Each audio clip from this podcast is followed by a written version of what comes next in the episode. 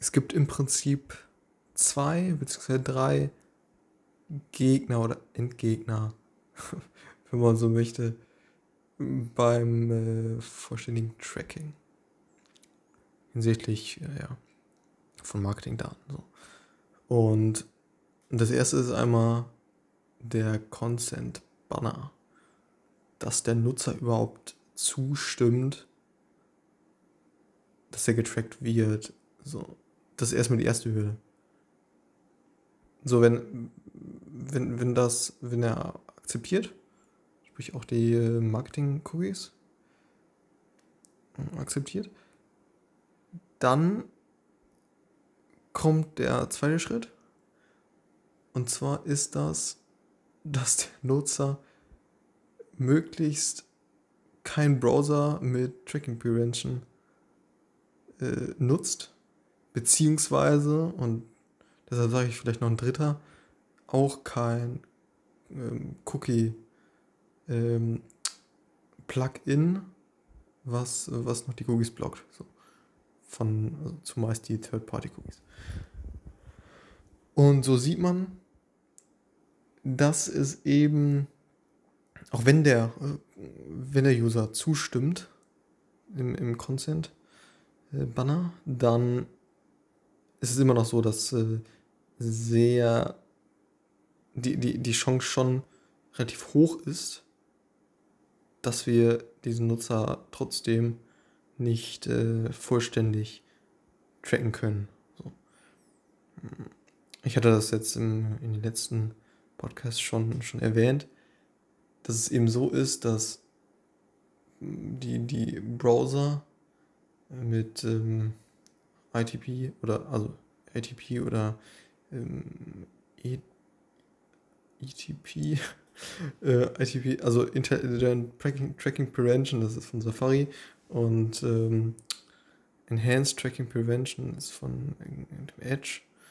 Und ähm, da gibt es natürlich noch verschiedene andere äh, Browser, aber allein die machen jetzt schon irgendwie 50% aus. Und bei Chrome kann man da ja auch Einstellungen treffen diesbezüglich.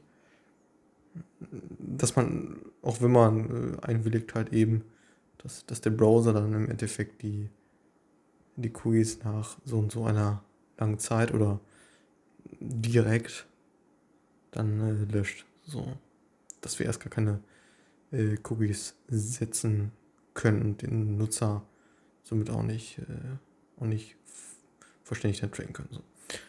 Und ja, was ich damit klar, mach, klar machen möchte, ist, dass auch wenn der Nutzer jetzt äh, das Consent Banner ja, bestätigt, dass es eben noch sehr gut sein kann, dass, äh, dass wir ihn dennoch nicht vollständig äh, tracken können. So.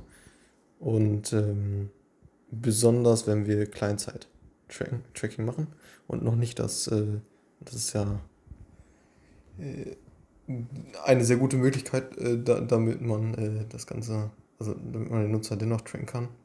Äh, das, ist ja das Server-Side-Tracking. Also wenn man das Server-Side-Tracking noch nicht eingebunden hat, dann äh, ist es eben sehr, sehr gut möglich, dass man den Nutzer nicht durchcheckt. Das heißt, er bestätigt als Content-Banner, also Consent, äh, Consent-Banner. Ähm, und wenn wir jetzt kleinzeitig tra äh, tracken, dann äh, und er den äh, beispielsweise Firefox verwendet mit gewissen Einstellungen, dann können wir ihn trotzdem nicht tracken, obwohl er eben den Consent zugestimmt hat.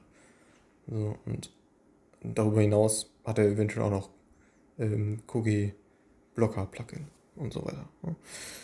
Und das sollte einem einfach klar sein. Und ähm, da kann man eben schauen, dass man nicht kleinseitig trackt, sondern serverseitig. Dass man das umstellt. Und so hat man eben nur diesen einen Endgegner, wenn man das so nennen mag. Ähm, nämlich den Consent Banner. So. Mhm. Genau.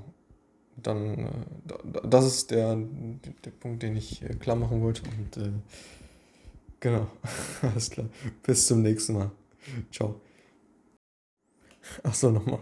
Äh, kurzer mh, hm, Nachruf Und zwar könnte man das so sehen, dass, wenn man das jetzt als Endgegner bezeichnet, äh, dass, dass man ja das Tracking aufgesetzt hat mit vielen Stunden Arbeit und dann, ja, im Endeffekt äh, hat man viele Hürden überwunden und äh, bis, bis, bis das Tracking mit den Taggings und so weiter steht. Und dann kommen die Endgegner, äh, damit man das überhaupt ausspielen kann. So.